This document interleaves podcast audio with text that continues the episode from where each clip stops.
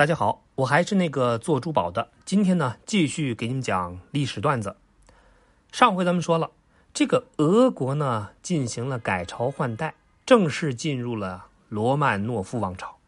但是这位选出来的新沙皇实在是没啥好说的，因为他对俄国最大的贡献就在于生娃生得很用心，带来了一个孙子，那就是著名的，也是俄国历史上最伟大的沙皇。彼得大帝，彼得刚登基的时候呢，过得并不顺利，因为他有一个姐姐，一直呢是在把持朝政。这个姐姐呀叫索菲亚，《鹿鼎记》里边的罗刹国的公主苏菲亚，原型就是她。但彼得的梦想是大帝，他不是当小弟呀。他刚长大就发动政变，夺回了大权。彼得大帝一亲政，就发现这个国家那是政治混乱、经济落后、军事菜鸡，哪儿哪儿都不行。于是呢，他就开始了职业生涯最重要的举措：我要改革。彼得大帝觉得西欧国家很先进，决定全盘西化，向高级玩家学习。没错，比如呢，派人出国考察，组建新式海军，培养军事人才，等等。再比如。兴办学校，推广科学，翻译国外著作等等。彼得就觉得光出国哪够啊？我还得出圈啊！他一个沙皇，那就为了学习造船技术，愣是亲自跑到了荷兰造船厂去当学徒。你说他抄作业抄到什么程度呢？他看到西方人不留大胡子，那都觉得这是文明的象征。然后回国以后，让俄国人连大胡子都给剪掉了。当然。战斗民族对没有大胡子这件事儿，那是非常有意见的。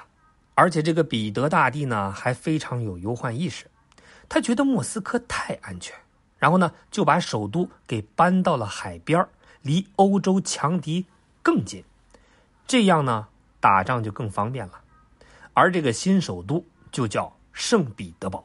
就这样，彼得大帝的俄国呢是非常强盛，可以说是征服强敌，扩张领土。专治各种不服，从此俄国就有了一个更大气的称号，叫俄罗斯帝国。那他大气到什么程度呢？据说这个彼得大帝死了以后，他的老婆、儿子、侄女、孙子、外孙都当了沙皇，连皇帝用的都是皇帝家庭套餐。当然，伟大的人物呢，那都是限量版的。彼得一家子号称沙家帮，没有一个可以再现彼得大帝的辉煌。但是，咱们呢必须提到其中一位沙皇，那就是彼得大帝的外孙彼得三世。他虽然没有外公厉害，但是他为俄国做出的贡献那可不比外公小。因为呢，只有他懂得让战斗民族飞跃的真正秘诀，那就是找一个外国老婆。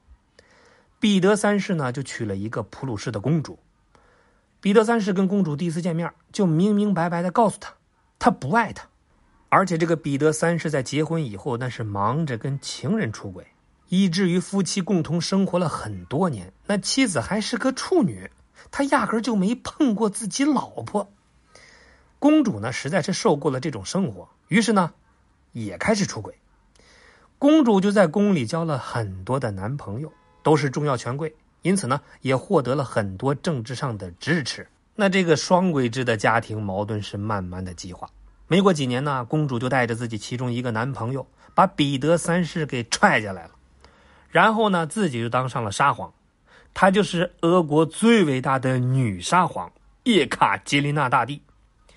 叶卡捷琳娜很有政治天赋，她实行了很多宽松政策，比如说鼓励贸易、提倡言论自由、兴办学校。一个姑娘家对外干仗呢，她就没怂过，打赢了土耳其。波兰，俄国在他的统治下可以说是继续保持强盛。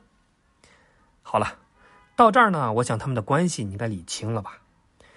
我再说一遍啊，伊凡四世呢和彼得大帝是前后两个朝代，叶卡捷琳娜大帝要管彼得大帝叫外公。那么接下来呢，就是咱们今天要聊的重点这三个沙皇是怎么一步步让俄国扩大的呢？国家要扩大。一般是为了掠夺资源和人口，其中有一项很重要的内容，那就是出海。出海有啥好的呢？你看啊，第一个可以和国外做生意，赚更多的钱；第二个呢，也可以在海上提前做准备，防御敌人。所以，几乎每个国家都希望自己能靠海。那么，俄国是个什么情况呢？首先啊，这个莫斯科公国的位置位于欧洲东部，乍一看四周是稀里哗啦，好像不缺水。但是如果你走进地图再看的话，你就会发现，它的西边呢有片海叫波罗的海，但是出海口太小了，没什么用。东边呢有黑海和里海，不过呢还不挨着。哎，有人会问，那它上边它不是还有一大片海吗？对呀，那个叫北冰洋啊。不过呀，北冰洋那可是常年冰冻状态呀，尴不尴尬？一个周围全是海的国家，但是它不能下海，所以从伊凡四世开始，历代沙皇都有一个主线任务，那就是寻找出海口。寻找出海口就是俄国扩张领土最主要的原因。那从地图上我们就了解了，俄国可以选择的海一共有三个：波罗的海、黑海和里海。那这三个海就是伊凡四世。彼得大帝、叶卡捷琳娜大帝先后拿下的。先说这个伊凡四世啊，里海跟俄国呀那是八竿子打不着，因为中间还隔着两个国家，阿斯特拉罕汗国和喀山汗国。然后呢，他们就被灭了。里海任务完成，伊凡四世呢还抽空做了一个支线任务，他就是控制了东北的西伯利亚汗国，为进军西伯利亚扫平了障碍。而他的继任者是继续往东，一直打到了大清，跟康熙皇帝还签订了尼布楚条约。再说这个波罗的海，当时呢控制波罗的海的国家是瑞典。彼得大帝在改革中打造的新式海军呢，这次就派上了用场。俄国战胜了瑞典，就夺走了挨着波罗的海的一块地儿。波罗的海任务呢完成了。再有呢，就是俄国和黑海之间呢，还隔着一个小国家，叫克里米亚。看上去这次任务是非常简单，结果人家背后呢有一个响当当的大哥，那就是欧亚大陆鬼见愁的中东霸主奥斯曼土耳其。于是，争夺黑海呢就变成了俄国和土耳其之间的战争，两个强大的帝国就打了一架，最终呢，俄国获胜。那自然，黑海任务也完成了。叶卡捷琳娜大帝呢，也做了一个支线任务，那就是在俄土战争期间抽空呢，就跑到了旁边的波兰，占了一块地儿。好了，咱们呢来总结一下三位沙皇到底把俄国变成了什么样子。彼得大帝呢，跟瑞典干了一架，夺走了波罗的海的一块地儿。叶卡捷琳娜大帝呢，打赢了土耳其和波兰，拿到了克里米亚。伊凡四世呢，打赢了三个汗国，拿到了西伯利亚。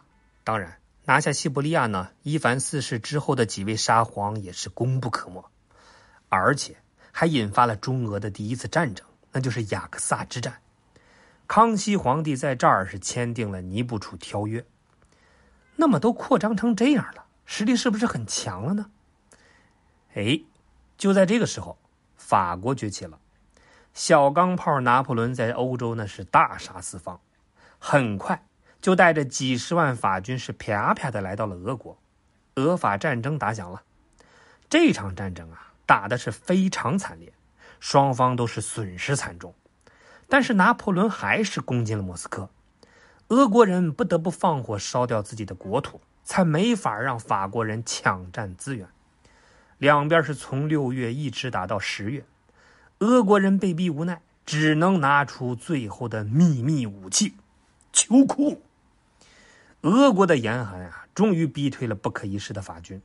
小钢炮拿破仑在这儿掌握了人生中最重要的知识点：跟俄国人做项目，不要拖到年底，他们全他妈靠 Q 四冲业绩呀！